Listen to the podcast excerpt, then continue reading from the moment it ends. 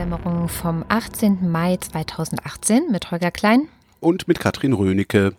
Und ich habe ähm, noch eine hm? kleine Zusammenfassung. Ich hatte ja in der letzten Sendung, also die bevor die letzte dann ausgefallen ist, hatte ich ja gefragt, ob ihr uns nicht mal Kommentare zum Thema Gewerkschaften schreiben könntet. Hm. Und die Zusammenfassung lautet tatsächlich so ungefähr, also von den meisten, also entweder Gewerkschaften sind all oder interessieren mich nicht. Aber zugestimmt haben dir auch sehr viele, die gesagt haben, ja, aber die Arbeitnehmerschaft müsste sich irgendwie organisieren und mhm. brauche irgendwas was für ihre Rechte eintritt und so.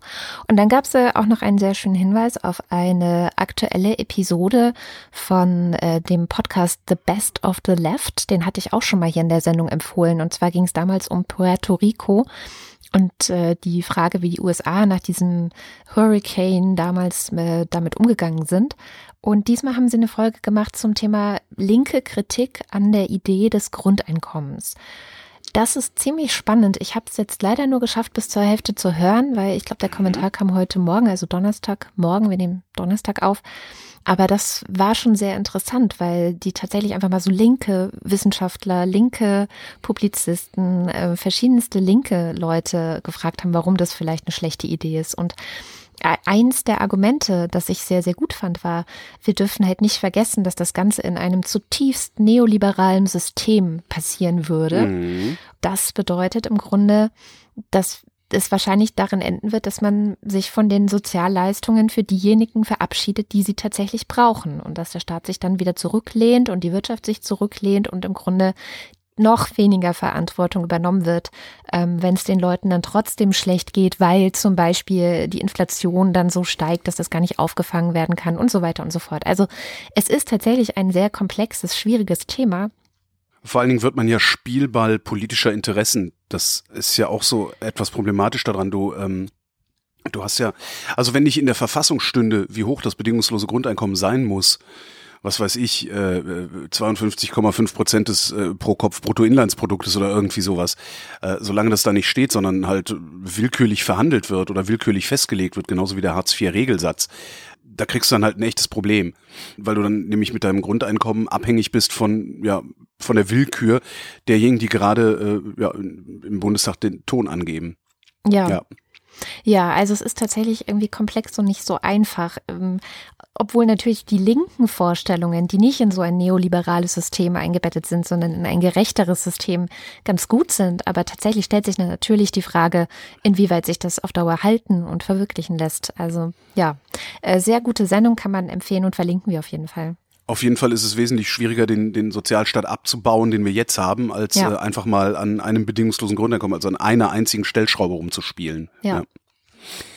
Was ich noch äh, nachtragen bzw. erzählen muss, ist, ähm, diese Sendung ist über Monate hinweg äh, getrollt worden von einem unserer Unterstützer. Wir lesen ja am Ende der Sendung immer äh, die Liste des Fanclubs und der Ultras vor, die uns besonders viel Kohle äh, zukommen lassen.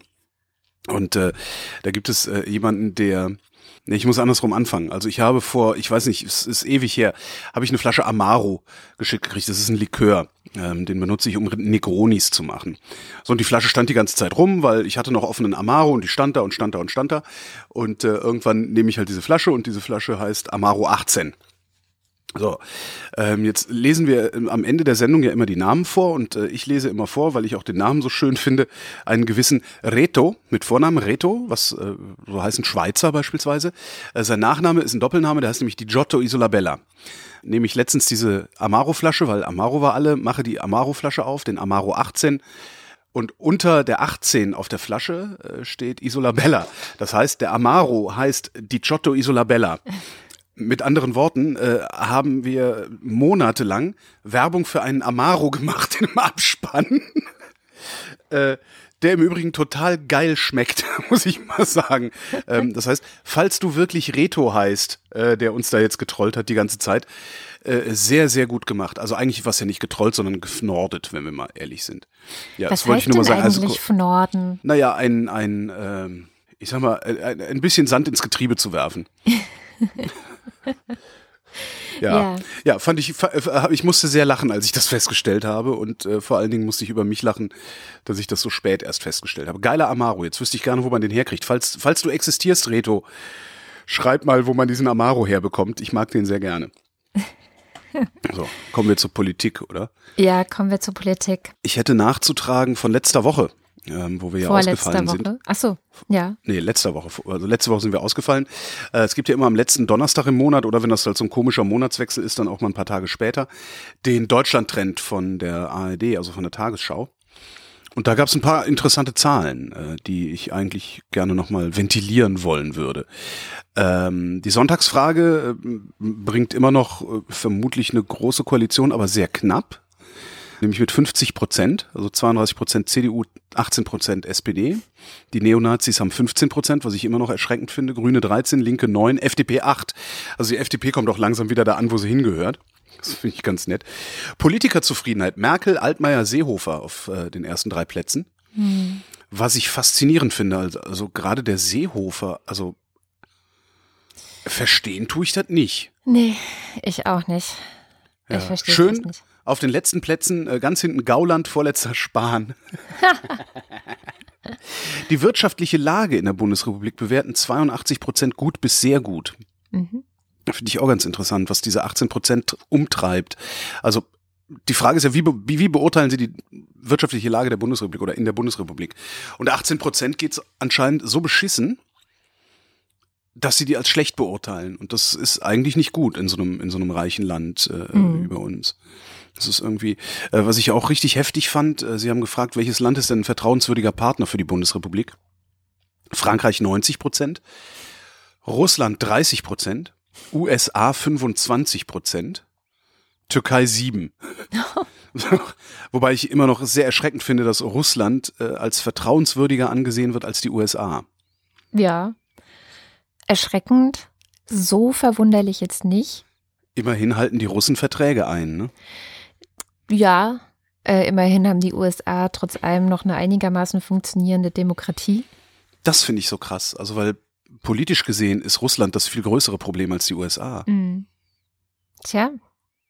Ja, 14 Prozent, 14 Prozent der Befragten sind der Meinung, dass die EU-Mitgliedschaft Deutschlands eher Nachteile als Vorteile hat. Wow. Ja, 15 Prozent wählen AfD, ne? Mhm. sowas kommt von sowas. Bisschen mehr als die Hälfte der Leute ist der Meinung, dass äh, die Zusammenarbeit mit der EU oder in der EU vertieft werden sollte und Zuständigkeiten abgegeben werden sollten. 53 Prozent. Zuständigkeiten zurückholen und stärker alleine handeln, sagen immerhin 24 Prozent. Das sind Viertel der Bundesbürger. Da wüsste ich dann auch mal wieder gerne, was genau meinen die? Hm. Ist, ne? Ja. Ich kenne auch niemanden, der das, der das sagt. Das ist irgendwie, das findet in meinem nicht mehr in Familienkreis oder so. Nee, also nee. begegnet einem überhaupt nicht. Und ich ja. kenne keinen, der das sagt. Also wirklich keinen. Dann haben wir noch so Einrichtung von Ankerzentren. Mhm. Finden 54 Prozent eher gut. Die schwächste Zustimmung hat äh, diese Idee bei den Grünen, aber immerhin im, noch bei 44 Prozent der Grünen-Anhängern. What? Ja. Krass große Verunsicherung würde ich da rauslesen. Ja. Kürzung, dann hat sie noch gefragt, sollte man die Entwicklungshilfe für in der Flüchtlingsfrage unkooperative Länder kürzen? Für 59 Prozent eher gut. Das sind dann die 59 Prozent, die sich hinterher beschweren, dass mehr Flüchtlinge kommen, weil es in den Ländern, wo die herkommen, beschissener wird, weil wir denen die Kohle gekürzt haben. Ist ja auch ganz nett. Ankerzentren haben sie noch abgefragt, fand ich irgendwie, ja, mein Gott. Das verstehe ich allerdings auch nicht, wie äh, etwas mehr als die Hälfte der Leute sowas gut finden kann. Also ich weiß nicht, ob es gut ist oder nicht, aber so spontan würde ich erstmal denken, Leute zu kasernieren ist nie eine gute Idee. Es gab heute eine Pressemitteilung von Medica Mondial, das ist so eine Frauenrechtsorganisation, die in der ganzen Welt engagiert ist, aber sich eben auch insbesondere um die Rechte und Nöte und Sorgen von ja, Frauen in Entwicklung, Entwicklungsländern oder eben auch geflüchteten Frauen kümmern. Und die haben sich sehr, sehr besorgt gezeigt und meinten, ey, wenn solche Ankerzentren kommen, dann wird es aber den Frauen dort wahrscheinlich ziemlich schlecht gehen, weil es sind erstens nur sehr wenige, also sie werden so als Gruppe, als Masse wenig Macht haben. Und äh, ja, eben dieses kaserniert sein und diese, ja, ich, also ich finde, ich finde es auch eine ganz, ganz, ganz schlechte Idee. Also mhm. es ist wirklich, ich hätte da Angst, dass wir da ganz schlimme Nachrichten dann bekommen. Ja. Aber Hauptsache, sie sind weg, ne? Aus den Augen, aus dem Sinn. Ist ja das so. ist das Einzige wahrscheinlich, was daran irgendwie. Natürlich, klar, diese, diese Sorge, die ja auch immer um sich greift, dass die Leute einfach durch, die, durch das Land reisen und machen, was sie wollen und falsche Identitäten angeben und, und, und, und, und. Das ist ja das, was man damit irgendwie versucht in den Griff ja. zu kriegen, dass man die einfach unter Kontrolle hat. Mhm. Ähm, tja, also sehr, sehr, schwierige Sache. 82 Prozent sind der Meinung, äh, ich finde es gut, dass Macron die EU voranbringen will. Mhm. 58 Prozent sagen, Merkel sollte sich mit mehr Leidenschaft für die EU einsetzen. das finde ich so schön, Merkel weil Merkel ist halt. Leidenschaft. Genau, hm. das ist halt das Gegenteil. Merkel ist das Gegenteil von Leidenschaft, darum finde ich sie ja so gut. Mhm.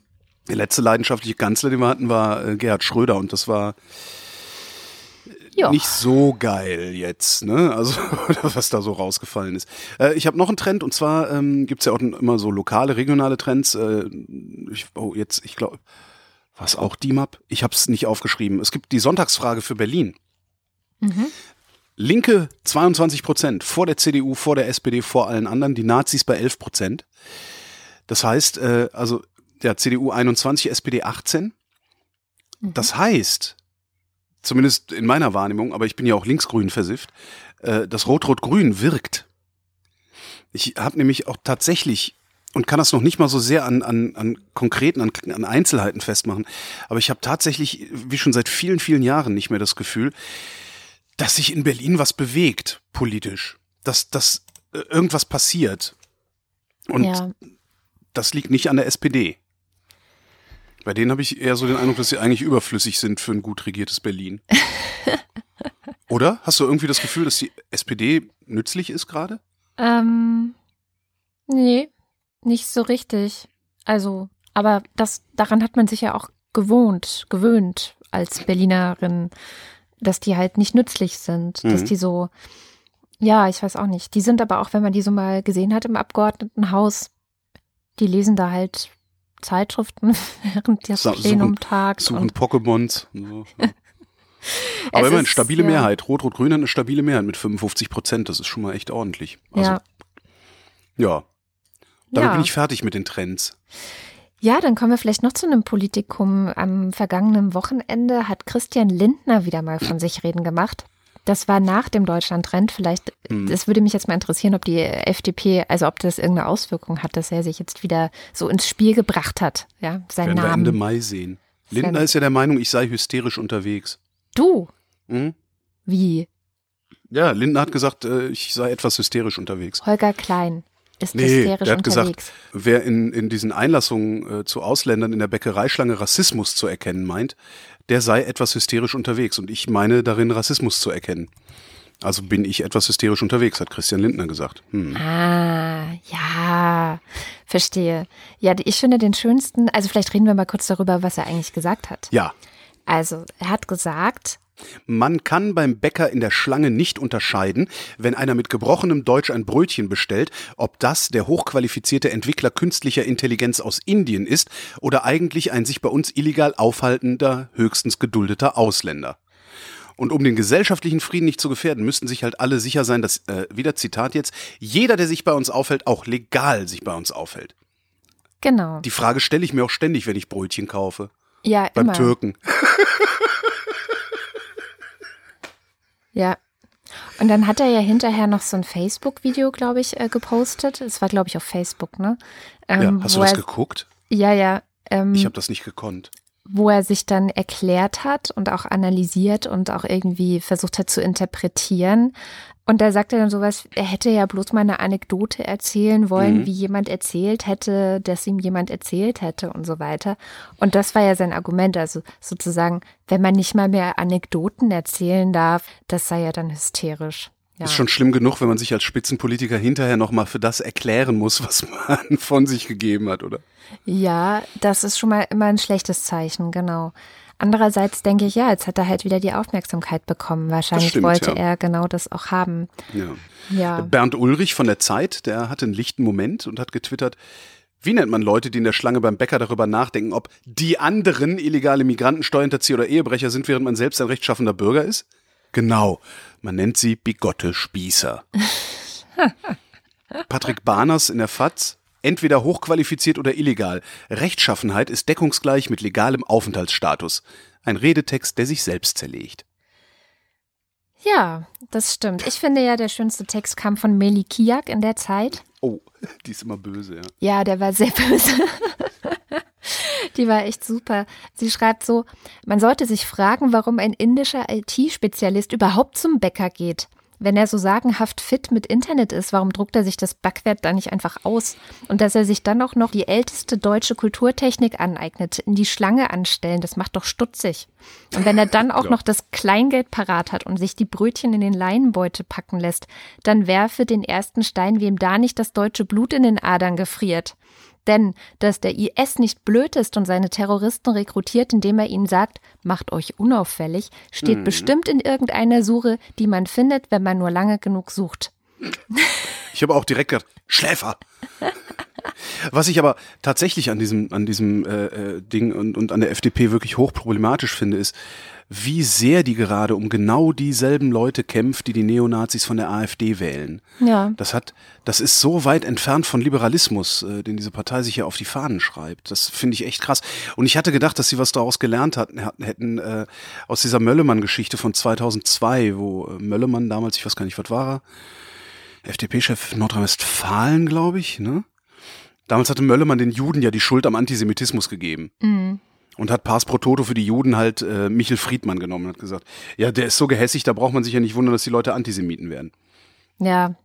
Super. Also ich hätte, ich hätte wirklich gehofft, oder ja doch gehofft, dass die FDP daraus lernt, hat sie aber nicht. Tja. Naja, aber schnell weg mit dem Thema, weil eigentlich ist das auch irgendwie nicht wert. Wenn, vor allem, wenn sie jetzt dann wieder nur 8% hat. Also die soll einfach wieder nicht in den nächsten Bundestag, dann wird es auch wieder gut. Ja, das wünsche ich den Neonazis aber eher. Ich wünsche es beiden. nee, das ist schon okay. Also so eine kleine FDP, so eine 8% FDP, die, die da irgendwie so rumstenkert und rumpöbelt. Ich finde das ja ganz gut. Ein paar, da sind ja auch ein paar vernünftige Leute dabei. Und mir fällt halt auch immer wieder auf, wenn man mit FDP-Land zu tun hat, wir interviewen recht gerne den äh, Alexander Graf Lambsdorff. Der hat ja mhm. lange im EU-Parlament gesessen und äh, ist ein, ein, guter Interviewpartner. Also der spricht sehr klare Sätze und schwurbelt nicht so rum, wie Politiker das gerne so machen. Ähm, und äh, mir fällt immer wieder auf, dass auch in den vielen Jahren Hörertalk, die ich gemacht habe, die FDPler, insbesondere die Julis, immer diejenigen waren, die am diskursfreudigsten waren. Also ich, ich habe dann mit meiner linksgrün versifften Haltung, die war früher noch wesentlich stärker und wesentlich aggressiver, habe ich in den Sendungen nie wirklich hinterm Berg gehalten. Und äh, die, also die CDUler, die haben sich immer direkt bei der Intendanz beschwert. Die SPD hat irgendwie gar nichts gesagt. Und die FDPler, die haben angerufen und haben diskutiert. Und ja. das finde ich gut, prinzipiell. So, darum wünsche ich denen prinzipiell auch gar nicht, dass sie in der Versenkung verschwinden, aber auch mehr, nicht mehr als 8% wollen ja nicht haben. Wegen mir. ja, eine Sache habe ich noch mitgebracht, das ist äh, so eine Art Feature-Empfehlung mal wieder. Mhm. Und zwar haben wir ja in letzter Zeit auch immer mal wieder über die Ostdeutschen gesprochen. Und wir hatten ja auch diesen Audiokommentar von Jenny, du erinnerst dich vielleicht, die uns ja erzählt hat, dass die Ostdeutschen einfach sehr viel Ungerechtigkeit erlebt haben, ähm, gerade so in der Nachwendezeit, die das ja aber auch so begründet hatte, dass sie meinte, naja, sie, sie wurden eigentlich um den dritten Weg betrogen, sozusagen. Mhm. Ich fasse das jetzt mal, das hat sie so nicht gesagt, aber ich fasse das jetzt mal so ein bisschen sinngemäß zusammen. Ähm, sie hätten eigentlich die Demokratie selber gestalten wo wollen und wurden dann ja, annektiert nicht, aber mh, hm, einge, eingedingst, wie auch immer. besetzt. Und da lag mir die ganze Zeit auf der Zunge zu sagen, naja, ein Stück weit wurden sie ja betrogen, aber eben nicht auf der politischen Ebene so sehr, ähm, weil das ist ja tatsächlich irgendwie auch demokratisch gelaufen, sondern was dann passiert ist hinterher, ähm, im wirtschaftlichen Bereich und wie ja diese ganze DDR fast komplett deindustrialisiert wurde, wie die ganzen staatseigenen Betriebe auch umgewandelt wurden und privatisiert wurden und das eben vor allem durch die sogenannte Treuhand. Und hm. da gibt es gerade einen sehr interessanten Podcast oder ein, ein, Feature vom Deutschlandfunk Kultur. Zentraler äh, Angelpunkt in diesem Feature ist ein Historiker, einer der ersten, der sich auf ja, eine historische Art und Weise mit dem ganzen Thema Treuhand auseinandergesetzt hat, der dazu auch promoviert hat und jetzt irgendwie einen Vortrag hatte in, ich glaube, es war Hoyerswerda oder so. Ja, und der einfach nochmal zusammenfasst, wie krass das gelaufen ist. Also in welcher Geschwindigkeit auch. Also, dass man einfach nur wollte, dass möglichst schnell diese beiden Wirtschaftssysteme, die ja nun wirklich komplett verschieden waren, dass die irgendwie zusammengeführt werden. Das Ganze dann innerhalb von zwei Jahren. Eigentlich waren alle überfordert, ja. Also eigentlich wusste man gar nicht so, wo man anfangen soll. Dann hat man halt diese ganzen Unternehmen entstaatlicht, also an private Investoren oder an private äh, Unternehmen aus dem Westen verkauft. Und das Geld, das fand ich auch interessant, das Geld, was dabei rausgekommen ist, ist halt einfach in den Bundeshaushalt geflossen. Bis 1992, also innerhalb dieser ersten zwei Jahre, hat die Treuhand auf die Art und Weise 90 Prozent der gesamten Unternehmen in der DDR abgewickelt. Und das betraf 8000 Betriebe und hat drei Millionen Menschen arbeitslos gemacht. Mhm was ganz krass war, also sie haben dann halt, der hat diesen Vortrag gehalten in Hoyerswerda und dann haben sie hinterher noch so Stimmen eingeholt von Leuten, die sich das auch angehört haben. Und da haben eigentlich alle gesagt, dass es total wichtig ist, dass über diese Ungerechtigkeit, die da passiert ist, dass darüber nicht nur gesprochen wird, sondern dass es dazu jetzt auch eine Form von Aufarbeitung gibt. Dass Leute das versuchen, ja, sich daran zu erinnern, darüber aufzuklären, auch zu gucken, vielleicht, ähm, ich weiß nicht, wie das dann gehen kann, aber so eine Art Entschädigung. Also es gibt doch diese SPD Politikerin, die da im, ich habe ja. ihren Namen von schon wieder vergessen, die da ich im auch. Osten unterwegs ist. Die war da auch kurz zu hören und die ja auch sagt, also wir müssen das irgendwie in die Erinnerungskultur mit aufnehmen, dass das einfach verdammt nochmal schiefgegangen ist.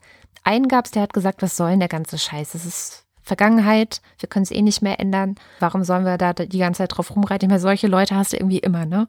Ich irgendwie so, pö, ja, Schlussstrich. Die wollen, es gibt immer Leute, die wollen Schlussstrich unter alles ziehen. Äh, ja. wie, wie heißt denn die Sendung? Also in, in welchem Kanal äh, beim DLF ist die denn erschienen? Die ist bei Deutschlandfunk Kultur und die heißt Die Bad Bank der Ostdeutschen. Ist das schon älter oder ist das frisch? Nee, das kam diese Woche. Und ich werde es natürlich in den Shownotes verlinken und ich werde dir schicken, damit du eine Privatkopie zur genau äh, für alle Fälle genau für das ähm, Archiv aufbewahren kannst. Nee, ich frage nur, wie das heißt und vor allen Dingen auf welchem äh, Feed das erschienen ist, weil ich mir sehr gut vorstellen kann, dass einige, die jetzt gerade zuhören, äh, jetzt schon in ihren Podcatchern danach suchen. Also ich hm. habe danach gesucht gerade und es auf die Schnelle nicht gefunden. Ja, in meinem Podcatcher kann man leider nicht nach äh, Episodentiteln suchen. Nee, das nervt mich ein bisschen. Ja. Naja. Was ich ja, ich finde ja dieses ganze Treuhandding, also soweit ich das mitbekommen habe und überblicke, was natürlich überhaupt nicht, äh, eigentlich kann ich mir gar nicht anmaßen, darüber zu reden, aber ich habe oft das Gefühl, dass dieses ganze Treuhandding, das wäre noch gegangen. Ja, das äh, wäre auch wahrscheinlich gar nicht groß anders gegangen.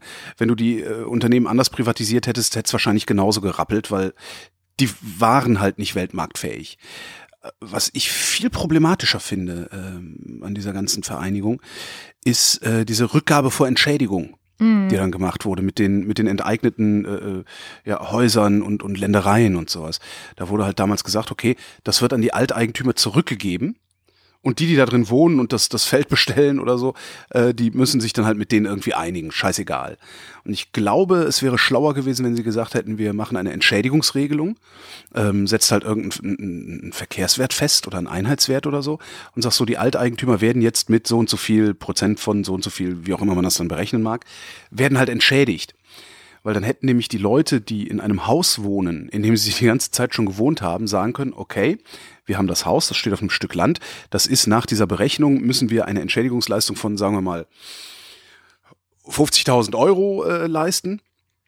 Die können wir uns jetzt bei der Bank leihen und ne, als hätte man das Haus, als würde man das Haus einfach kaufen. Die können wir uns jetzt bei der Bank leihen, das hätte man über die KfW, also die Kreditanstalt für Wiederaufbau, noch irgendwie abwickeln können, weil natürlich äh, die Banken damals vielleicht gar nicht so gerne Kredite gegeben hätten an äh, Leute, von denen man nicht weiß, ob die nicht arbeitslos wären oder so. Aber was halt passiert wäre, wäre, die Menschen, die in diesen Häusern wohnen, hätten damals, vor 25 Jahren, äh, einen Kredit aufgenommen, um dieses Haus an die Alteigentümer, äh, also um die Alteigentümer zu entschädigen, hätten das abbezahlt und hätten das jetzt abbezahlt. Mhm. Wir hätten also praktisch damals, hätten wir einen großen Teil der DDR-Bürger ja, implizit gezwungen, Kapital zu bilden, das sie heute hätten. Also würde ihnen halt ja. halt heute gehören. Ja, Und ich genau. glaube, dass das, dass das wesentlich integrierender wirken würde als alles, was sonst passiert ist. Weil dann gibst du halt das Haus an die Alteigentümer zurück, die wissen nicht recht, was damit anzufangen, dann kommt irgendwann ein Investor vorbei, dann dem, der zieht dann die Daumenschrauben an und klagt die Leute raus oder erhöht die Preise und und dann musst du dich da halt irgendwie ja auf dem Markt mit den Leuten auseinandersetzen. Und ich glaube, ich hätte das cooler gefunden, wenn man das über irgendeinen ja, staatsnahen oder staatlichen Kredit hätte abwickeln können, den die Einzelnen da bezahlen. Ja. Dann hätten halt 25 Jahre ist eine realistische Zeit. Äh, da hätten viele ehemalige DDR-Bürger hätten heute einfach ihr Haus. Und genau. das beruhigt. Und das, also das beruhigt und das bindet dich auch an ein Gemeinwesen. Und vielleicht, ja, aber wer weiß. Ich warte ja immer noch auf das eine Buch, das das alles mal aufarbeitet. Ja, also tatsächlich das Problem ist, dass diese Treuhandakten, die es ja gibt, ähm, mhm. die werden jetzt freigegeben. Das heißt, ah. diese ganze Aufarbeitung kann tatsächlich auch erst jetzt bald stattfinden, ah, okay. aber wird es dann wahrscheinlich auch. Also alles, was zum Beispiel dieser ähm, Markus Beug, dieser Historiker gemacht hat, sind halt Gespräche mit Leuten, die damals Zeitzeugen waren. Also der ja. hat das auf die Art und Weise halt ähm, herausgefunden. Die tatsächlichen Akten, das kommt jetzt erst noch. Also das, das kann auch sein, dass wir dann in den nächsten Monaten und Jahren, dass das Thema tatsächlich öfters mal auftaucht, was ich hoffen würde. Ja, absolut. Vor allen Dingen, wenn es sich auf Daten stützt, weil die ja. Zeitzeugen, die erzählen halt auch nur Anekdoten letztendlich, die du irgendwie zusammensetzen kannst, aber von denen du halt auch nicht weißt, ob da nicht, weiß ich nicht, bezogen auf die Nähmaschinenfabrik in Greifswald oder wo die stand, ob da nicht auch ein innerhalb der Belegschaft sich ein Narrativ geformt hat, das überhaupt nicht mehr der Realität entspricht. Ne? Ja. Tja. Tja. Äh, wo wir eben bei armen Leuten waren oder Hartz IV waren, äh, stellt sich raus, heute Abend, also wo wir aufzeichnen, Donnerstag, den 17. Mai, läuft die Sendung Monitor. Darin läuft ein Bericht, der erklärt, dass die Bundesregierung systematisch bei Hartz IV bescheißt.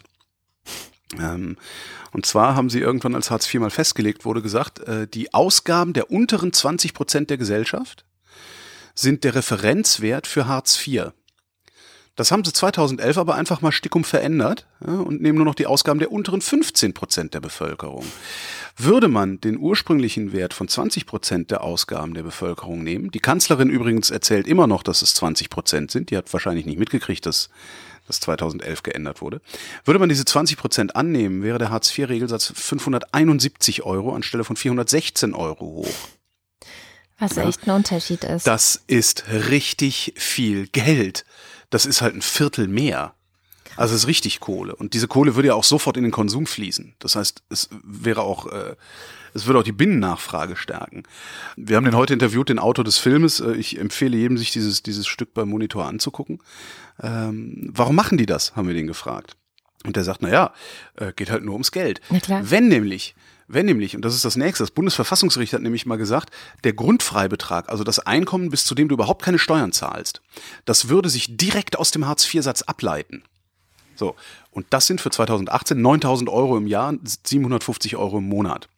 So. Würde jetzt da diese 150 Euro mehr draufkommen, würde der Freibetrag für jeden Steuerzahler pro Jahr um 1800 Euro steigen. Das heißt, der Staat würde 15 Milliarden Euro jährlich weniger einnehmen. Hm. Ja, dann lass uns den, den Schwächsten dann halt lieber mal ein bisschen dreckig gehen und wichsen uns schön ein auf die schwarze Null. So. Ja. Das ist, das kotzt mich an. Warum sind wir so? Ja. Ich, warum sind wir so? Das, das ist, ich verstehe das nicht. Kognitive Dissonanz. Mein Gott, dann zahle ich halt ein Prozent mehr Steuern, um es auszugleichen. Ich kann es mir doch leisten. Tja. Ich, das macht mich krank, ehrlich. Das ist wirklich, naja. Daran möchte ich anschließen mit einem Thema, Bitte. das mich krank macht. Das andere macht mich auch krank, aber das, ähm, äh, das, was ich jetzt mitbringe, ist eigentlich noch viel schlimmer. Okay. Hans-Joachim Schellenhuber sagt dir bestimmt was, weil du. Der Gründer des Potsdam-Instituts für Klimafolgenforschung. Genau, der Gründer mhm. des Potsdam-Instituts, des PIC kurz äh, Pick.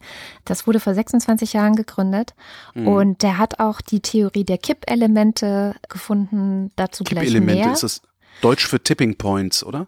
Ja, genau. Okay. Genau. Der hat die Zwei-Grad-Grenze erfunden. Also das ist ein, wenn man sich mit Klimaforschung und Klimapolitik befasst, wahrscheinlich einer der wichtigsten Menschen, die wir, also wahrscheinlich der wichtigste in Deutschland und wahrscheinlich mhm. auch einer der wichtigsten weltweit. Mit dem war ein langes, intensives Interview in der Süddeutschen Zeitung am letzten Wochenende. Der Titel war irgendwas mit kollektiver Suizidversuch. Also das, hm. wie die Menschheit sich verhält gegenüber den, dem offensichtlichen Klimawandel sei eigentlich äh, ja kollektiver Suizid. Und er hat so ein bisschen berichtet. Also sie fragen ihn so, ja, wie war das denn damals, als Sie das ähm, PIC gegründet haben? Wie war da das Klima äh, in Anführungszeichen gegenüber diesem Thema? Ähm, waren die Leute aufgeschlossen? Er meinte, ja, also wir sind mit einem sehr, sehr großen Optimismus gestartet, weil sowieso alle damals optimistisch waren. Die Wende war gerade vorbei und das, weißt du, so Ostdeutschland gehört jetzt zu uns und wir kriegen den ganzen Scheiß im Griff und ähm, wir schaffen Fukuyama, das schon. ne? Genau, das äh, Ende der Geschichte. Genau. Genau. Und dann fragen sie ja, und was ist in der Zwischenzeit so passiert? Und der meinte, naja, äh, wir sind dann angekommen und haben gesagt, passt mal auf, die Folgen des anthropogenen Klimawandels, also des menschengewachten Klimawandels, wir können zu 90 Prozent voraussagen, dass die richtig schlimm sein werden. Und dann ist die Wirtschaft hergekommen und hat gesagt, 90 Prozent, das reicht uns nicht. Wir wollen 95 Prozent.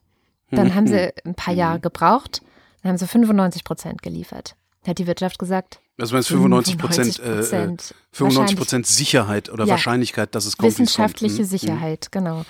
95 Prozent reicht uns nicht, wir brauchen 98 und so weiter. Und mhm. das Krasse sei gewesen, dass eben die Politik so stark eben mit dieser Wirtschaft auch verbandelt ist, dass die immer gesagt haben, ach so, das ist ja gar nicht sicher.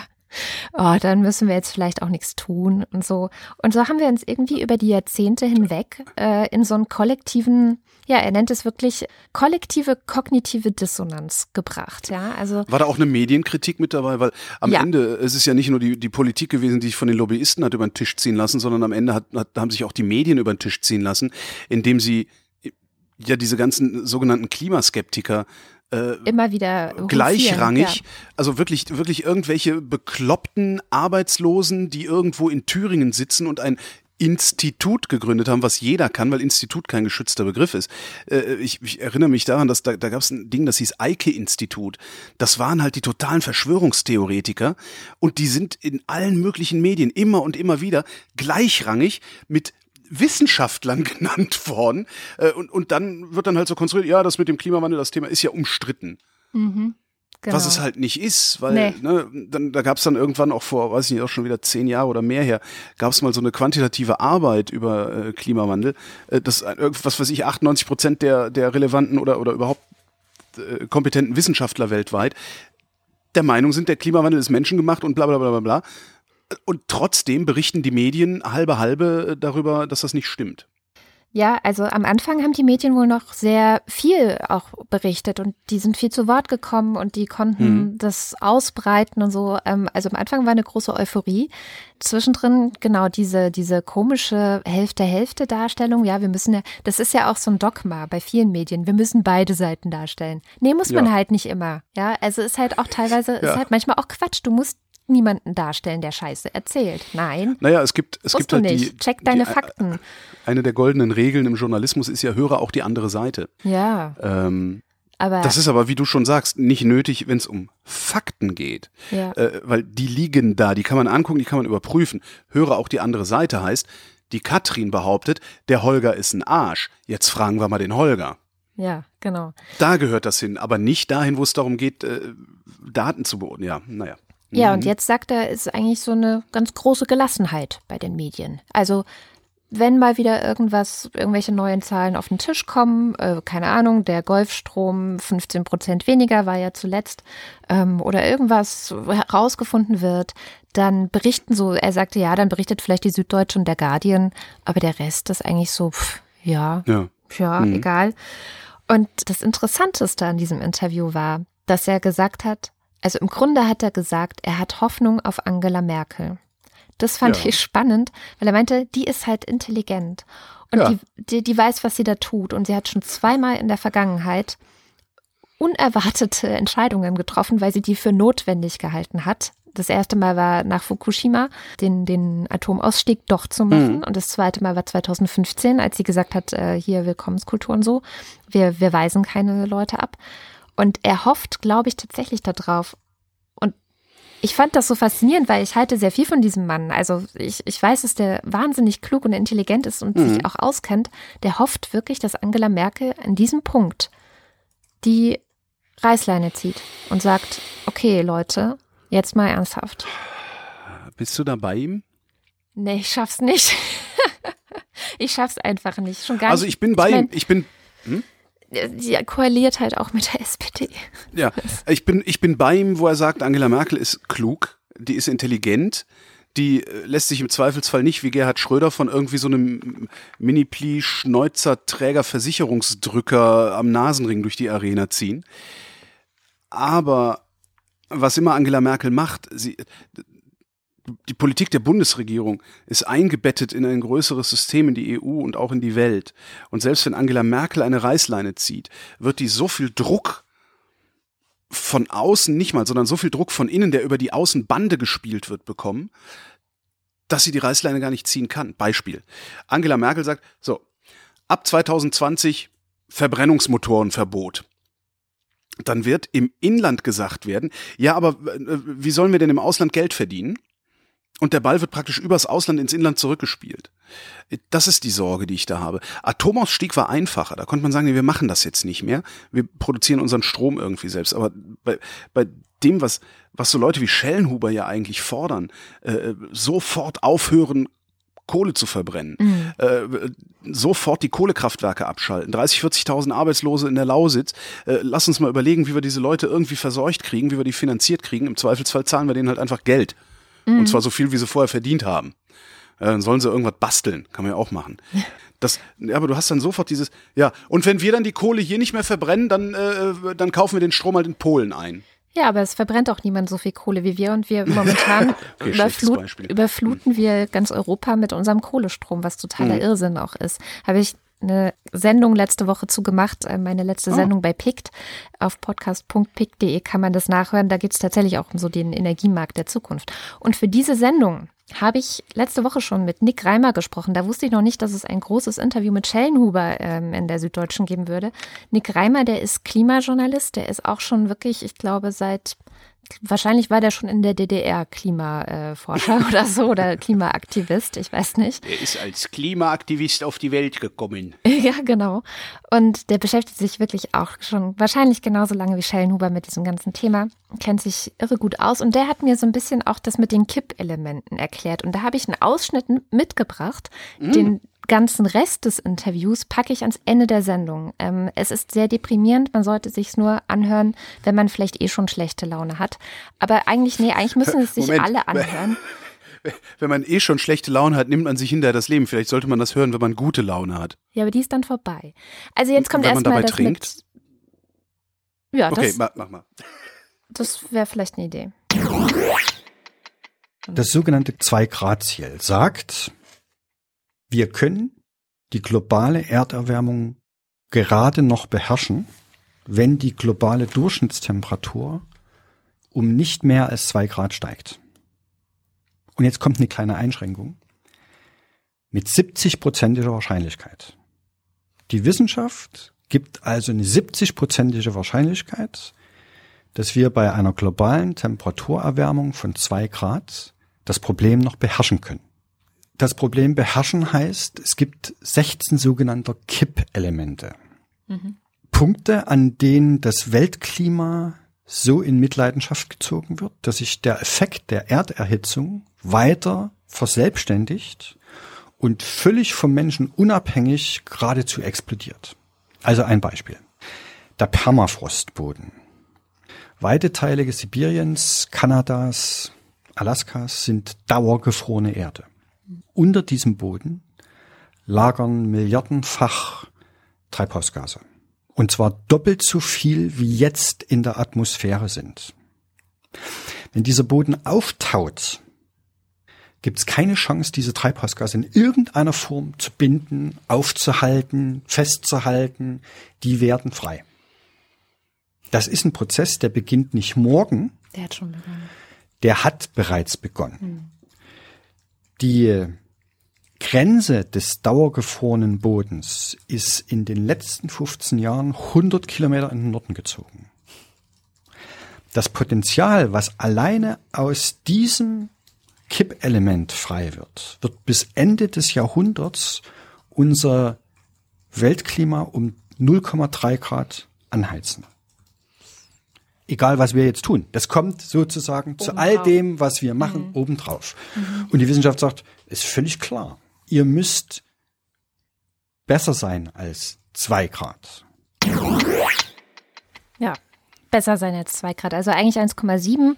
Ähm, aber es ist ja auch nur eins von 16 Kippelementen, die alle, alle schon angekippt sind. Also da passiert überall schon was. Und ähm, ja, also wenn man dieses Interview, ich war hinterher, nach dem Interview mit, mit Nick, war ich echt erstmal so, ich war, es war jetzt im Großen und Ganzen nicht so viel Neues für mich, weil ich mich tatsächlich ja. auch schon sehr lange mit dem ganzen ja, Das Scheiß Schlimme ist immer die Kompaktheit, mit der sowas vorgetragen wird. Ja. Ne? ja kenne ja. ich. Das kenne ich immer, wenn ich mit Ozeanforschern spreche. Das ist ja oh, ähnlich. Ja. Das, das ist, wo ich immer denke, ja, kenne ich alles, aber ja, jetzt wird's mir gerade wieder so klar. Das Problem ist wieder, an dem Punkt sind wir ja häufig. Äh, wir müssen unseren Lebensstil ändern. Absolut. Und zwar radikal. Aber wir werden das, wir werden das freiwillig nicht tun. Wir ja. werden das freiwillig nicht tun. Selbst die Schlausten unter uns machen nur 80 Prozent der Dinge zu 80 Prozent richtig. Und das reicht möglicherweise nicht. Ja. Wenn alle zu 80 Prozent, 80 Prozent richtig machen würden, wäre es ja okay. Aber das wird nicht passieren. Ich bin fest davon überzeugt, dass wir das nicht hinbekommen. Ich meine, wir, ne, wir müssen das Autofahren verbieten. Ja, Autofahren darf nur noch derjenige, der das un unbedingt für seinen Beruf braucht. Autofahren, fliegen, fliegen, darf genau. nur noch derjenige, der es unbedingt äh, für sein Geschäft braucht. Das Verbrennen von Öl darf nur noch gemacht werden, wenn es unbedingt nötig ist. Das Heizen äh, auf äh, Temperatur, Raumtemperaturen oberhalb 21 Grad meinetwegen muss verboten werden und so weiter und so weiter. Das könnte man ja alles machen. Ja, wir wissen das ja alles. Fahr nur mit einem Verbrennungsmotor, wenn es nicht unbedingt nötig ist. Äh, flieg nur, wenn es unbedingt und so weiter und so. Aber es passiert ja nicht. Wir fliegen in Urlaub. Wir fahren mit Autos, ohne dass wir das müssten. Ähm, wenn einer auf dem Dorf wohnt, die sollen Auto fahren, die können nicht anders. Ja? Aber hier in der Stadt doch nicht. Äh, und so weiter. Ich hätte, ich hätte wirklich gerne Gesetze. Ich würde mich einem Regime unterwerfen, das dieses Problem per Gesetz löst, weil ich fest davon überzeugt bin, dass der Mensch als Einzelner das nicht hinbekommt. Ja. Weil das zu abstrakt ist. Ja, und halt diese, diese Verdrängung, diese kognitive Dissonanz, die da genau. herrscht, das ist einfach, ja, es ist die Zukunft. Ja, es betrifft uns genau. nicht heute, sondern ja, 2050. Ja. Was ist schon ja, 2050? Hm. Ja, also ähm, genau. So viel dazu. Schön ist das nicht. Nee, überhaupt nicht. Also auch echt überhaupt nicht. Und ich finde es ganz gut, die Süddeutsche macht irgendwie gerade so einen Schwerpunkt, äh, der heißt Naturkatastrophe Mensch. Mhm. Finde ich ein sehr schönes Bild, weil tatsächlich, wir sind für diesen Planeten, sind wir eine absolute Katastrophe. Ja. Und so gibt es noch eine Filmempfehlung? Ich habe gerade gesehen, Der Tag, an dem die Erde stillstand, äh, ein Remake von einem Science-Fiction-Film, ich glaube aus den 40er Jahren oder so. Kommt halt auch ein Außerirdischer auf die Erde, guckt sich um und ähm, sie beschließen dann, also die Außerirdischen, dass der Mensch, der muss halt jetzt ausgerottet werden. Denn es gibt im ganzen Universum nur sehr wenige Planeten, die komplexes Leben ermöglichen. Und sie, also die draußen, wer auch immer das ist, man weiß es nicht, können der Menschheit nicht gestatten, diesen Planeten kaputt zu machen. Des restlichen Lebens zuliebe muss halt die Menschheit ausgerottet werden. Das ist ein ganz witziges Ding. Und sie sagt, dann kommt also auch so die amerikanische äh, Beauftragte für außerirdischen Kontakt oder was auch immer.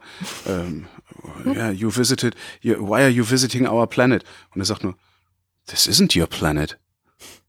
Das fand ich schon eine sehr, sehr beeindruckende Szene. Ansonsten auch sehr kitschig natürlich der Film, also sehr amerikanisch.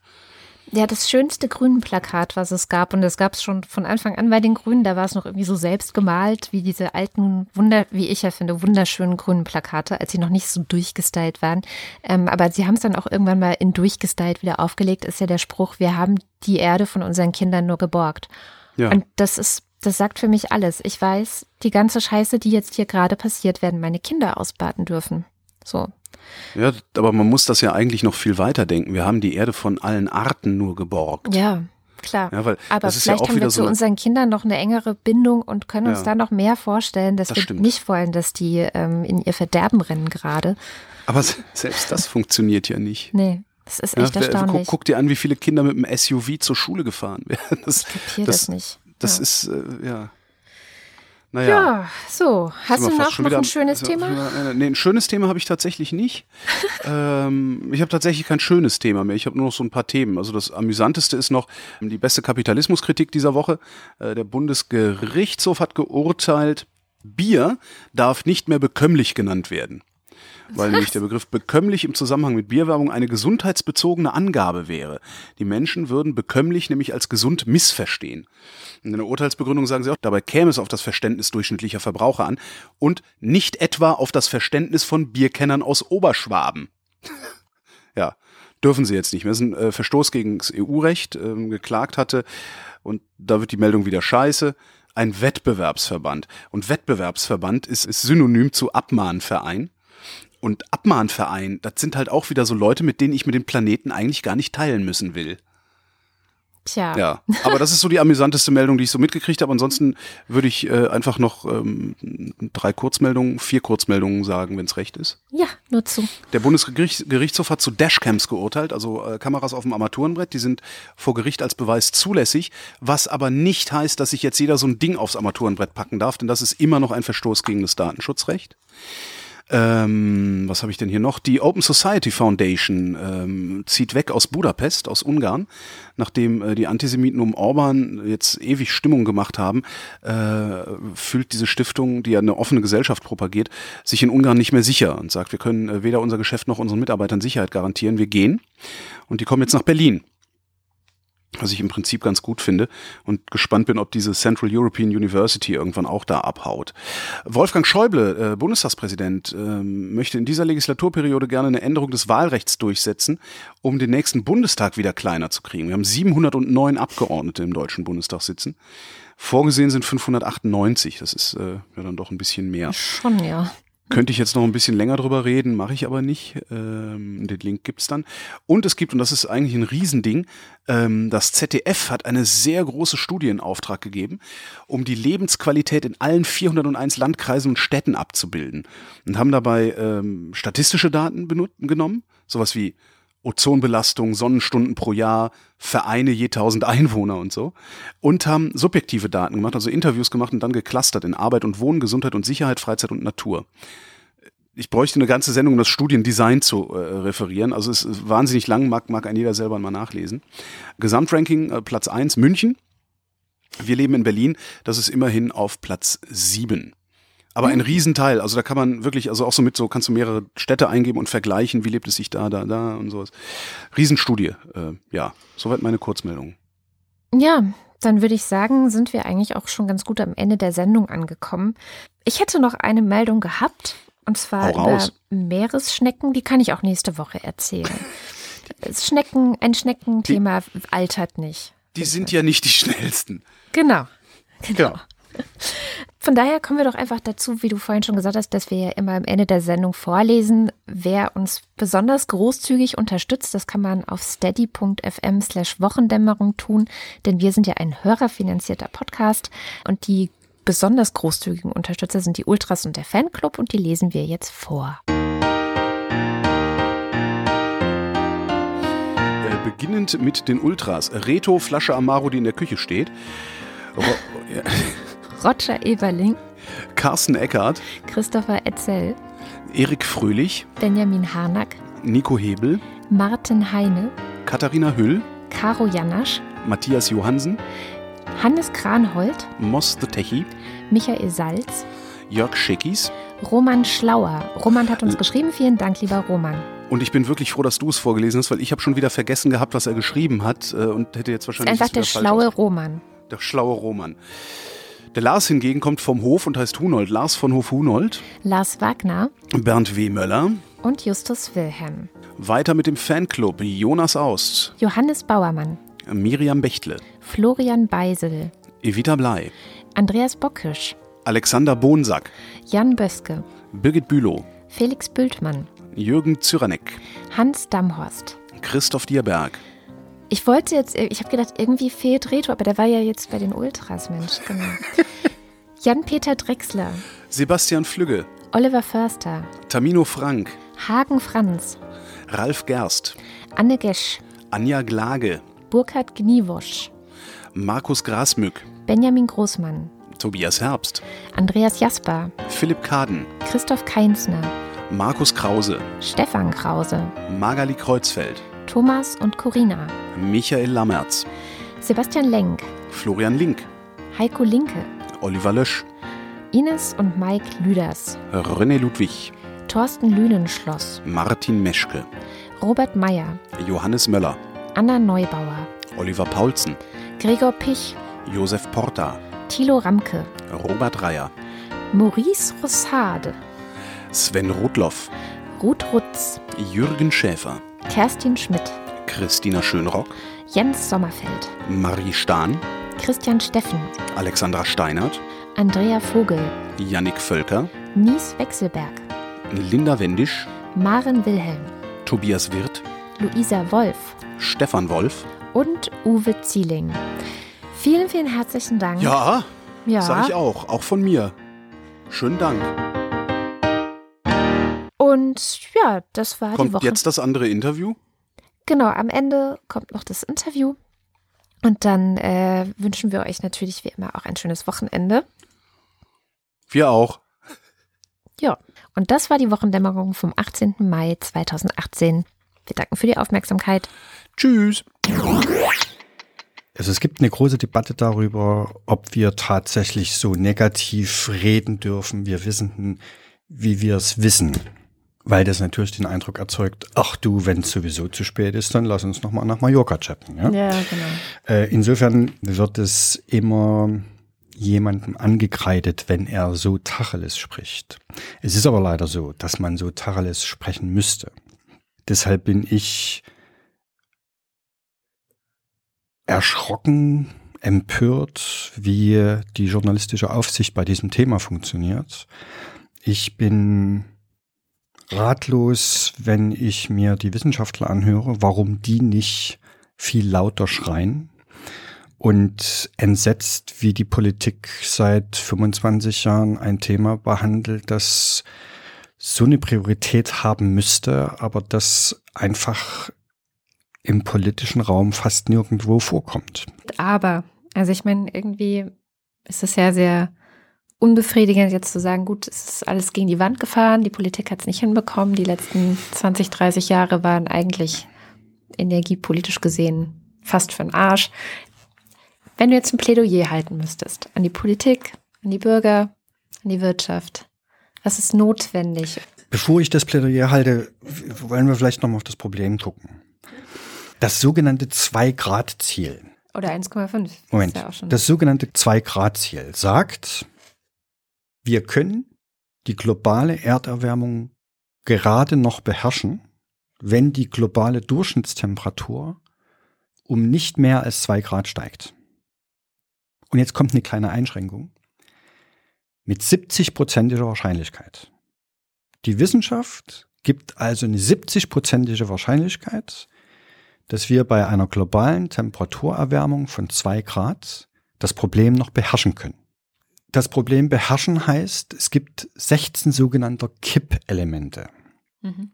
Punkte, an denen das Weltklima so in Mitleidenschaft gezogen wird, dass sich der Effekt der Erderhitzung weiter verselbstständigt und völlig vom Menschen unabhängig geradezu explodiert.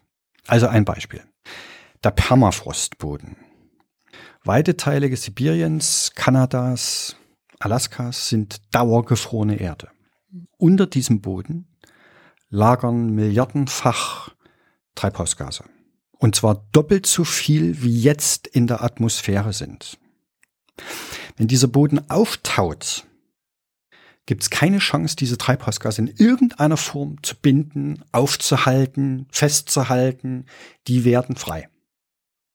Das ist ein Prozess, der beginnt nicht morgen. Der hat schon begonnen. Der hat bereits begonnen. Hm. Die Grenze des dauergefrorenen Bodens ist in den letzten 15 Jahren 100 Kilometer in den Norden gezogen. das Potenzial, was alleine aus diesem Kippelement frei wird, wird bis Ende des Jahrhunderts unser Weltklima um 0,3 Grad anheizen. Egal, was wir jetzt tun. Das kommt sozusagen obendrauf. zu all dem, was wir machen, mhm. obendrauf. Mhm. Und die Wissenschaft sagt, ist völlig klar. Ihr müsst besser sein als zwei Grad.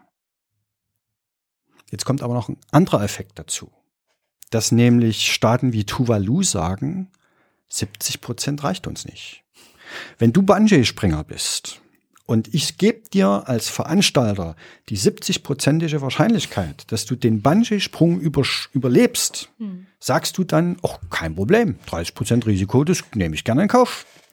Nein, es gibt also Staaten wie Tuvalu, Inselstaaten hauptsächlich, die sagen, nee, mit uns könnt ihr nicht über zwei Grad verhandeln, wir wollen 1,5 Grad. Genau. Weil die, die Wissenschaft sagt, bei 1,5 Grad sind wir uns relativ sicher, dass wir dann das Problem beherrschbar behalten.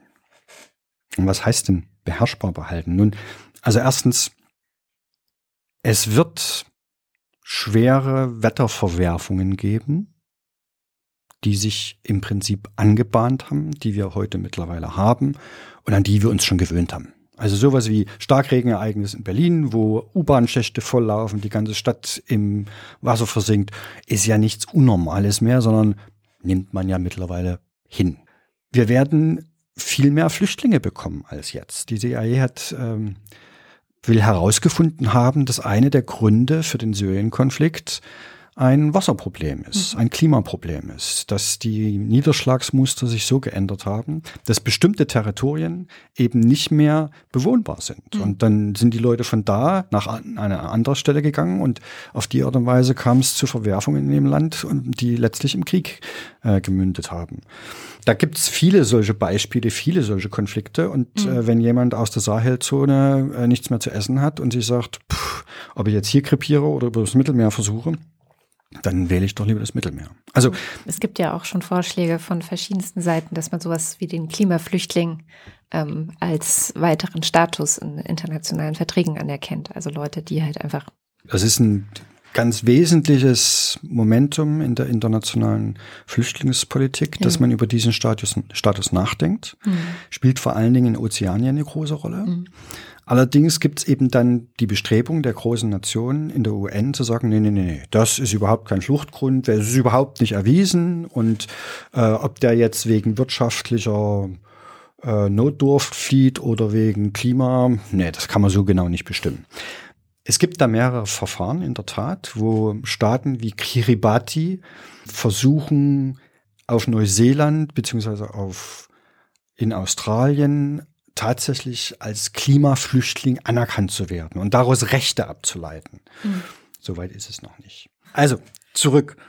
Wir dürfen also diese zwei Grad respektive 1,5 Grad um Gottes Willen nicht überschreiten. Es gibt 17 solcher Kippelemente. Mhm.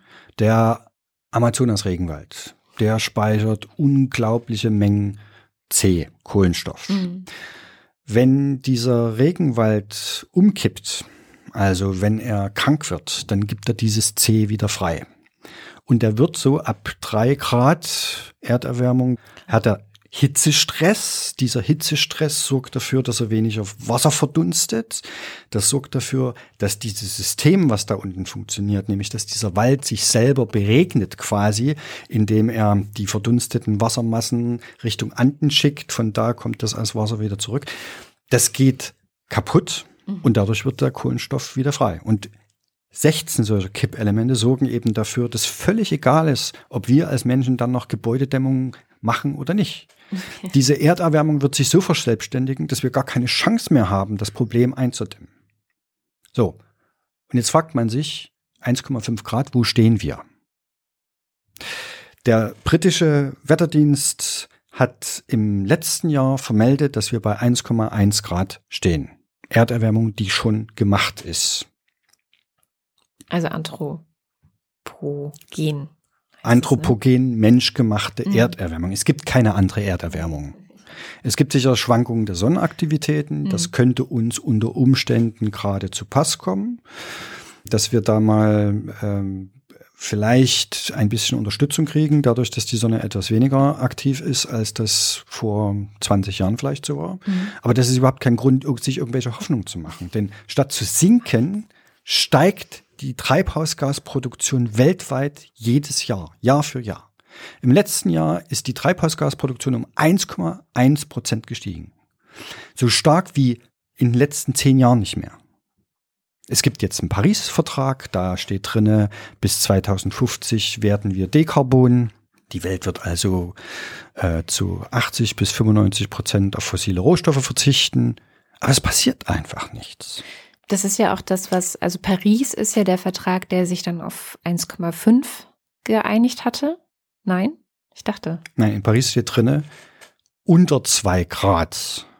Klammer auf, es ist zu prüfen, ob 1,5 Grad noch zu schaffen ist, Klammer zu. Ach so. Es wird in diesem Jahr der Weltklimarat IPCC wird ein Gutachten vorstellen, das die Frage beantworten soll, sind denn die 1,5 Grad, die wir im internationalen Prozess als Referenzgröße eingeführt haben, sind die denn überhaupt noch zu schaffen? Hm.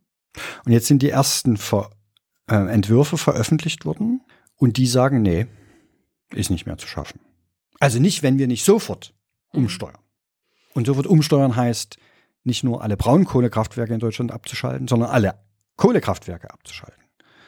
Auf Inlandsflüge verzichten, äh, den Fleischkonsum halbieren, äh, ein Tempolimit einführen, was sicher noch die softesten Maßnahmen sind. Wir müssen radikal neu denken, weil wir mit dem Denken, was wir in dem politischen Raum in den letzten zehn Jahren hatten, nicht ein einziges Prozent weitergekommen sind. 2009 lag der Treibhausgasausstoß bei minus 27,x Prozent. 2017 lag er bei minus 27,x Prozent. Und das über die letzten zehn Jahre. Es ist an der Stelle überhaupt nichts passiert. Und warum das wichtig ist, hat mal eine philippinische Diplomatin aufgeschrieben. Die hat nämlich gesagt, Deutschland hat sich aufgemacht 1990, um die Energiewende voranzutreiben. Damals wiedervereinigtes Deutschland. Mhm. Es gab so die Idee, wenn wir uns als Exportnation auf den erneuerbaren Weg machen, dann können wir als jetzt geeinte Nation ein positives Beispiel setzen. Also nachdem wir ja zuletzt wegen des Krieges eine geteilte Nation waren, gehen wir jetzt in die Zukunft und beschreiten diesen erneuerbaren Weg. Mhm. Und jetzt sagt die Diplomatin, wenn ihr mit der Historie das nicht schafft, wieso soll es dann China schaffen? Ja. Wieso soll es dann Indien schaffen? Mhm. Wieso soll Nigeria Klimaschutz betreiben? Wieso sollen die Entwicklungsländer die ja zu diesem Problem überhaupt nichts beigetragen haben, die einen Pro-Kopf-Ausstoß haben von 0,1 Tonnen im Vergleich zu euch, die ja 11 Tonnen pro Jahr ausstoßt. Wieso sollen die mitmachen beim internationalen Klimaschutz? Und das ist ja der Geist des Paris-Vertrags, dass alle mitmachen. Deshalb kann einem wirklich nur Himmel, Angst und Bange werden. Mm. Genau, könnte es ja eigentlich. Und wenn man sich damit so ein bisschen auskennt, dann ähm, müsste, müssten ja die Alarmglocken schellen, aber ich erinnere mich zum Beispiel, als dieser Koalitionsvertrag Ende letzten Jahres verhandelt wurde zwischen SPD und CDU und es dann so rauströpfelte, ja, wir werden die Klimaziele nicht halten können. Und das bedeutete ja, was in Paris verabredet worden war, das schaffen wir jetzt nicht, das sehen wir schon, das kriegen wir nicht hin. Und ich fand es erstens so, ja, erschütternd, dass das so lapidar nebenbei irgendwie rauskam dort und auch nur so gar nicht weiter sich dazu verhalten wurde, also jetzt von den Politikern nicht, aber auch in der Presse hat es überhaupt nichts, hatte ich den Eindruck. Es hat niemand erklärt, was das bedeutet. So, es, es ist einfach so wie eine Nachricht transportiert worden. Äh, keine Ahnung, ähm, Horst Seehofer wird Heimatminister. Also klar, ein paar Leute regen sich auf. Also die, die davon irgendwie eine Ahnung haben und wissen, was das bedeutet, die regen sich dann auf. Aber am Ende nimmt man das halt so hin und macht weiter wie zuvor. Was passiert da? Also auch sowohl bei der Politik als auch bei der Presse, als auch natürlich bei den Leuten, die, ja auch regiert werden, dass da so wenig, hm, ja, wie du sagtest, Angst und Bange, also wenn man sowas hört. Ich, ich, also die Presse, die ich gelesen habe, die ist schon empört gewesen. Also das ist jetzt, nur es gab halt kein Allgemeinaufschrei. Mhm. Ich glaube, erstens gibt es viel zu wenig Spezialisten. Also du hast zwar unglaublich viele Israel-Spezialisten oder, oder Nahost-Spezialisten, du hast unglaublich viele Spezialisten, die über die Gesundheitspolitik berichten, aber Klimapolitik gibt es ganz wenig Spezialisten. Das Thema ist einfach unsympathisch, sperrig. Es ist zu komplex auch. Oder? Es ist vieles. Es ist komplex. Es betrifft die Zukunft. Es betrifft nicht mich. Es ist nicht wahrnehmbar. Es gab bei der Bundestagswahl 2013 zwei Parteien. Die eine Partei hat gesagt, wenn ihr uns wählt, machen wir ganz viel Klimaschutz. Die andere Partei hat gesagt, wenn ihr uns wählt, ist Schluss mit Energiewende. Den Quatsch, den, den streichen wir zusammen. Das eine waren die Grünen, das andere war die FDP. Die FDP ist rausgeflogen, die Grünen sind abgestraft worden. Also das Thema Klimaschutz interessiert die Leute nicht. Ich habe ein gutes Beispiel von mir zu Hause. Ich wohne in Brandenburg. Da gab es ein Volksbegehren gegen neue Tagebaue. Brandenburg muss man, um seine Stimme zu erheben, aufs Amt gehen. Als ich da war, die Kommune hat 4000 Einwohner, gab es sieben Unterschriften. Und dann habe ich meinen Nachbarn, einen Bauern, gefragt, warum unterschreibst du das denn nicht? Und dann hat er gesagt, es geht mich doch nicht an. Drei Jahre später wurde bei uns da draußen ein CCS-Projekt aus der Taufe gehoben. CCS ist das unterirdische Verpressen von CO2. Mhm. Die Landesanstalt für Geologie möchte gerne testen, ob das, was man in den Boden einbringt, tatsächlich dort sicher verwahrt bleibt. Plötzlich wurde dieser Bauer zum Klimaschützer. Der rannte zur Montagsdemo und sagte, unser Klima ist in Gefahr, weil jetzt plötzlich waren seine Äcker nämlich von diesem Problem betroffen. Und das ist symptomatisch, glaube ich. Mhm. Äh, wir fühlen uns nicht betroffen, es geht uns nichts an. Seien wir ehrlich, es sind draußen sommerliche Temperaturen, ist doch toll. Ja, es ist völlig unnormal. Eigentlich müssten wir die Eisheiligen haben, aber gibt's nicht mehr. Es ist doch toll. Ja, manchmal gab es sie jetzt schon noch. Also ich meine, Wetter und Klima ist ja auch immer noch so. Klar. kann es schwer auseinanderhalten, aber. Na doch, man kann es ganz genau auseinanderhalten. Ja, also das, das Wetter sind die lokalen Ereignisse genau. und das Klima ist die Summe der lokalen Ereignisse. Aber so wie genau. sich das Wetter verändert, verändert sich eben das Klima. Und mhm. In der Tat sagen die Metrologen, eigentlich müssten wir jetzt am Wochenende die Eisheiligen bekommen, mhm. nach dem langjährigen statistischen, durchschnittlichen Kalender. Aber am Wochenende werden eben 30 Grad prognostiziert. Also wir sind eigentlich schon an der, an der einen entscheidenden Frage dran, weil ich meine, am Ende geht es ja um, man kann nicht immer sagen, die Politik ist schuld, die macht nicht genug. Man kann nicht sagen, die Journalisten informieren uns nicht genug, man kann nicht sagen, die Wissenschaftler informieren uns nicht genug, weil das passiert ja schon irgendwie, ne? sondern eigentlich liegt es ja bei mir. Also erstens ist es die, die Erderwärmung ist das beste jemals, nein, ist die Forschung zur Erderwärmung ist das Beste, was die Wissenschaft der Menschheit jemals geliefert hat. Ja. Die Wissenschaft sagt, wir sind uns zu 97 Prozent sicher. In der Wissenschaft heißt das, wir sind uns eigentlich zu 200 Prozent sicher, weil Wissenschaft ist sich niemals sicher. Wenn Wissenschaft sich sicher wäre an irgendeiner Punkt, hätte sie was falsch gemacht. Müssten sie nicht mehr forschen. Ja, ja beziehungsweise, weil es gibt ja es gibt ja einfach auch so immer diese Fehlertoleranz und sowas. Das gehört ja einfach dazu. Sagen wir mal so, äh, eine beantwortete Frage äh, wirft eine nächste Frage auf. Mhm. Aber dass der Mensch mit seinem Tun Verantwortliche, das ist erwiesen. Wir lassen uns seit 25 Jahren von den Klimaskeptikern anstacheln, nichts zu verändern. Die Klimaskeptiker werden finanziert von der Kohlewirtschaft, von der Erdölwirtschaft. Es hat gerade Berichte gegeben, wonach ExxonMobil schon in den 60er Jahren den Treibhauseffekt nachgewiesen hatte und wusste, was auf uns zukommt. Weshalb interessanterweise übrigens jetzt New York beispielsweise ExxonMobil verklagt. Mhm.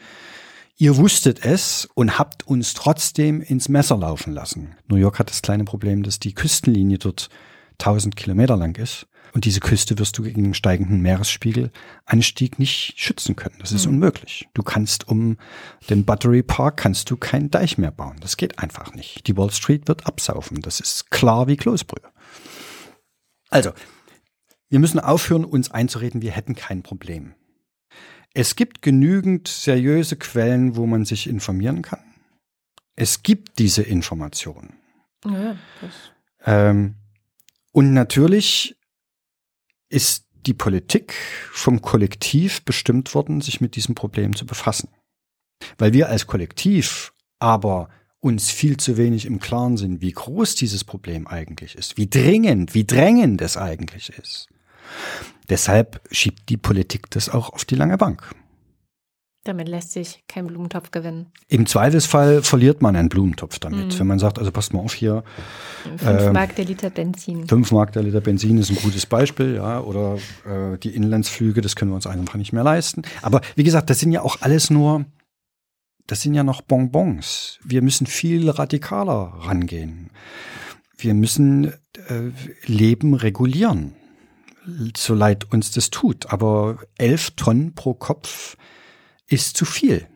2,3 Tonnen pro Kopf ist das, was klimaverträglich wäre. Um mal ein Bild zu kriegen, wie viel das ist. Ein Flug von Frankfurt am Main nach New York und zurück sind 3,6 Tonnen. Das heißt, ein einziger Flug hin und zurück erzeugt so viel Treibhausgase, wie ein Mensch im ganzen Jahr darf. Nein, in anderthalb Jahren dürfte. Okay. Der Flugverkehr entwickelt sich so stark, dass im Jahr 2030 in der Europäischen Union alleine der Flugverkehr so viel Treibhausgase verursacht, wie dann insgesamt noch produziert werden dürften. Das heißt kein Strom mehr, keine Ernährung mehr, kein Fernsehen mehr, keine Bewegung mehr. Mhm. Es sei denn, wir verändern vorher was. Oder wir sagen eben. Wir wollen nur noch fliegen. Egal, egal. Lass uns nochmal nach Bali chatten. Die Welt geht sowieso unter. Es erinnert mich an so einen satirischen Artikel bei The Onion, ähm, der die Überschrift trug, die Klimawissenschaftler raten allen Menschen auf der Erde, die, letzten, die nächsten 20 Jahre nochmal zu genießen. so. Es war Satire, aber. Äh, ja. Äh, ja. das Problem ist mit Satire, dass die ähm, ja nicht so richtig funktioniert, mhm. weil 90 Prozent der Menschen leben ja genauso. Ja, ja, genau. Es ist eben schick heute, ein Zwei-Tonnen-Auto zu haben, um 70 Kilometer Mensch mit einer Beschleunigung von 0, sowieso äh, durch die Welt zu bewegen. Also die SUV-Quote in Berlin steigt und steigt und steigt, was mich total irritiert. Also wofür braucht man in der Stadt so ein Monstrum? Das, aber ja, es ist halt gerade in. Ne? Es sind Mode, es sind Mode in irgendwelche ähm, Länder zu fliegen, regelmäßig mehrmals pro Jahr, um dann für Instagram Fotos zu machen. Also ich, ich sehe es halt an allen Orten, dass es wirklich überhaupt nicht in Mode ist, über Klimaschutz nachzudenken. Im Gegenteil. Gut, aber wenn wir uns persönlich befragen, wir sind ja auch nicht frei von Schuld und Last. Ja, vergleichsweise wenig wahrscheinlich in unserem Fall. Naja, ich habe es jetzt nicht ausgerechnet. Also ähm, ich, bei mir ist das nicht vergleichsweise wenig. Ich bin, glaube ich, auch schon ein ziemlicher, sagen wir mal, ein Durchschnittsgrüner. Ja, die Grünen sind ja für so ein besonders elitären Lebens, also man geht natürlich bei, im Bioladen einkaufen, hat dann aber trotzdem seine Fernreise im Jahr. Gut, ich mache jetzt Atmosphäre, beruhige mein Gewissen ein bisschen.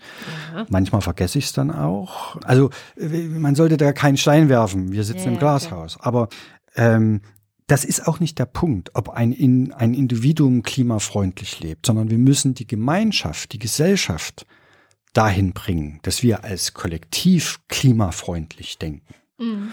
Und da ist sowas wie ein Kohleausstieg, das ist Peanuts. Wir haben mal ein System entworfen, wonach wir jedem Deutschen 3000 Kilogramm Emissionen zugestehen pro Jahr. Mhm. Wenn er mehr möchte, muss er dafür bezahlen. Also mhm. das heißt, ein Hartz-IV-Empfänger könnte sich dadurch ein Zusatzeinkommen generieren, indem er seine überschüssigen Zertifikate, die er eben nicht nach New York fürs Fliegen braucht, an einen Banker zu verkaufen, der gerne mal nach New York fliegen will. So, und auf die Art und Weise entsteht ein Markt für Treibhausschuld. Und um sozusagen zukunftsfit zu werden, senkt man pro Jahr die ausgegebene Menge an persönlichen Zertifikaten immer ein Stückchen weiter ab, damit man sich auch langsam sozusagen an ein klimafreundlicheres Leben gewöhnt. Mhm. Und so Step by Step Dinge findet, dass man sagt, Kirschen im Februar, ne, kann ich mir nicht mehr leisten. Mhm. Ist einfach, geht zu sehr an meine Punkte rein. Ja, ja. Hier geht es sozusagen um ein Wirtschaftsgut. Mhm. Die Atmosphäre stellt ein Wirtschaftsgut, nämlich eine Müllkippe her. Ja, und die Frage ist, wie teuer ist es, dieses Wirtschaftsgut zu nutzen? Und je knapper der Platz wird, um dieses Zwei-Grad-Ziel einzuhalten, umso teurer müsste natürlich dieses Wirtschaftsgut werden. Das heißt, man müsste und, viel ökonomischer denkend an die ganze Sache rangehen und nicht so wie bisher auf der reinen Diskussionsebene sein? Das Ganze hat einen moralisch hochproblematischen Impuls. Wir verhandeln heute die Zukunft unserer Kinder oder noch stärker die unserer Enkel. Das heißt, unsere Lebensweise heute entscheidet, was die für ein Problemkanon haben werden. Jetzt kann man sagen, okay, die, die damals in den Zweiten Weltkrieg gezogen sind, die haben auch den Problemkanon der Nachkriegsgenerationen bestimmt. Aber so ungefähr ist es hier auch. Mhm. Also unser Tun heute sorgt dafür, dass die Schäden, die übermorgen zu beheben sind, gigantisch sein werden. Es gibt Ökonomen, die sprechen davon, wenn du Weltkrieg I und Weltkrieg II zusammennimmst, das verdoppelst, dann kommst du auf die Schäden, die es in 100 Jahren jährlich geben wird. Jährlich. Jedes Jahr aufs Neue. Das sind Dimensionen, die mag man sich nicht vorstellen. Insofern wäre es doch klüger, heute dafür zu sorgen, dass diese Kippelemente, sich eben nicht automatisch selber in Gang setzen. Und jedes einzelne Kippelement, was man sich angucken kann, das ist heute bereits angekippt. Mhm. Also ein Beispiel, das arktische Meereis. Die Arktis ist mit schwimmendem Eis bedeckt. Dieses Eis ist wie ein Spiegel. Die Sonne schickt ihre Energie auf das Eis und 80 Prozent von dieser Energie werden zurück in die Atmosphäre gestrahlt. Wenn du kein Eis hast, gehen 80 Prozent aber ins, ins Wasser mhm. und erwärmen das Meer weiter. Wir hatten jetzt gerade im Februar den Höhepunkt des arktischen Winters. Noch nie war die Meerausdehnung so gering wie in diesem Jahr. Das sorgt dafür, dass natürlich im Sommer die Schmelzrate größer ist als im Jahr zuvor. Das heißt natürlich wiederum, das wiederum mehr Energie in den Ozean eindringt und den Ozean erwärmt. Es ist jetzt so, am Nordpol scheint den ganzen Tag die Sonne, 24 Stunden lang. Da geht 24 Stunden lang Energie ins Wasser. Wenn du keinen Spiegel da hast, dann erwärmt sich dieser Ozean und das hat dramatische Folgen. Es gab gerade eine Studie vom Potsdam Institut für Klimafolgenforschung, nach mhm. der der Golfstrom 15 Prozent seiner Energie verloren hat. Ja.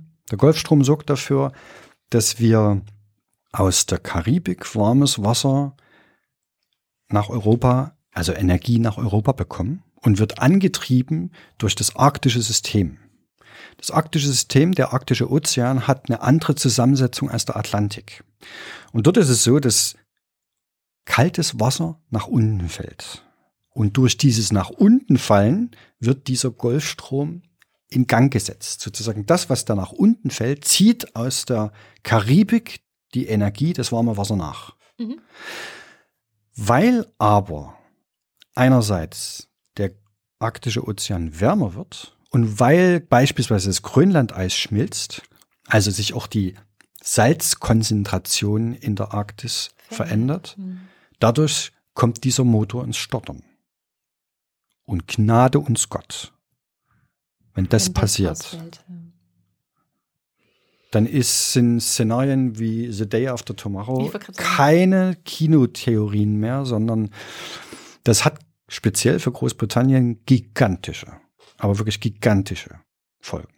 Vielleicht zu Großbritannien noch, das ist ein gutes Beispiel. Da gibt es Klimaschutz. Die Briten sind schon bei 25, 30 Prozent Reduktion. Mhm. Und das ohne, dass es eine DDR gab. Also die deutschen Reduktionen, die kommen ja zu 40 Prozent aus dem wirtschaftlichen Zusammenbruch der DDR. Das mhm. muss man dazu sagen. Das ist ja kein aktiver Klimaschutz gewesen. So, und die Briten wissen, worum es geht. Deshalb gibt es dort ein Klimaschutzgesetz und Schritte, wo Jahr für Jahr gesagt wird, wir müssen das und das tun, damit wir zukunftsfähig wirtschaften. Und es gibt ein Überprüfungsgremium, das dann sagt, äh, äh, Politik, ihr habt nicht genug getan, ihr müsst jetzt doppelt so viel tun. Deshalb funktioniert das da. Ja. Und zwar auch unabhängig, ob jetzt die Tories regieren oder Labour, sondern es ist halt ein Gesetz, was immer gilt. In Großbritannien ist Klimaschutz eben, hat einen anderen Stellenwert. Mhm. Und wenn man sich die Simulation anguckt, wenn der Meeresspiegel um sieben Meter steigt, wie, was dann aus der Insel wird, dann weiß man auch, warum das so ist. Wir kriegen kein positives Schlusswort hin, nehme ich an. Wir kriegen ein positives Schlusswort hin. Ich sag mal so, oder ich habe hab das früher mal gesagt, wenn wir ein Sinnesorgan hätten, das Schmerzen verursacht bei zu hoher CO2-Konzentration, würden wir schreien durch die Welt laufen, ganzen Tag schreien durch die Welt laufen. Wir würden anfangen, dringend etwas zu ändern. Wir würden unserem Abgeordneten schreiben, wenn du jetzt nicht anfängst, meine Schmerzen zu lindern, also am CO2-Problem was zu änderst, dann wirst du abgewählt. Wir haben das Sinnesorgan nicht, leider. Oder zum Glück, weil sonst würden wir die ganze Zeit schreien. Was wir aber als Sinnesorgan zur Verfügung haben, das ist unser Menschenverstand. Und wenn wir den einsetzen und konsequent sind, dann kommen wir zu dem Schluss, dass dieses Problem schleunigst gelöst werden muss. Wir haben Zeit, es ist noch zu schaffen. Dieses deutsche CO2-Ziel, minus 40 Prozent bis 2040, ist nicht zu schaffen, weil da müsste man jetzt die Anstrengung versiebenfachen, um das noch zu schaffen. Also es ist undenkbar mit dieser Regierung. Mhm. Aber wir dürfen den Kopf nicht in den Sand stecken, sondern müssen die Gesellschaft, die Politik in die Lage versetzen, zu entscheiden, was richtig und was falsch ist. Ist es gut, dem tschechischen Kohlekonzern das Geld in den Rachen zu schieben, der hier in der Lausitz Braunkohle verfeuert? Oder ist es richtig, die Lausitzer Braunkohlekumpel ab sofort die nächsten 30 Jahre in Urlaub zu schicken, von dem Gewinn, den die Tschechen kriegen, sie zu bezahlen, aus der gesellschaftlichen Portokasse und zu sagen, pass auf Leute, Braunkohle geht nicht mehr. Können es noch schaffen. Danke, Nick Reimer. Vielen Dank.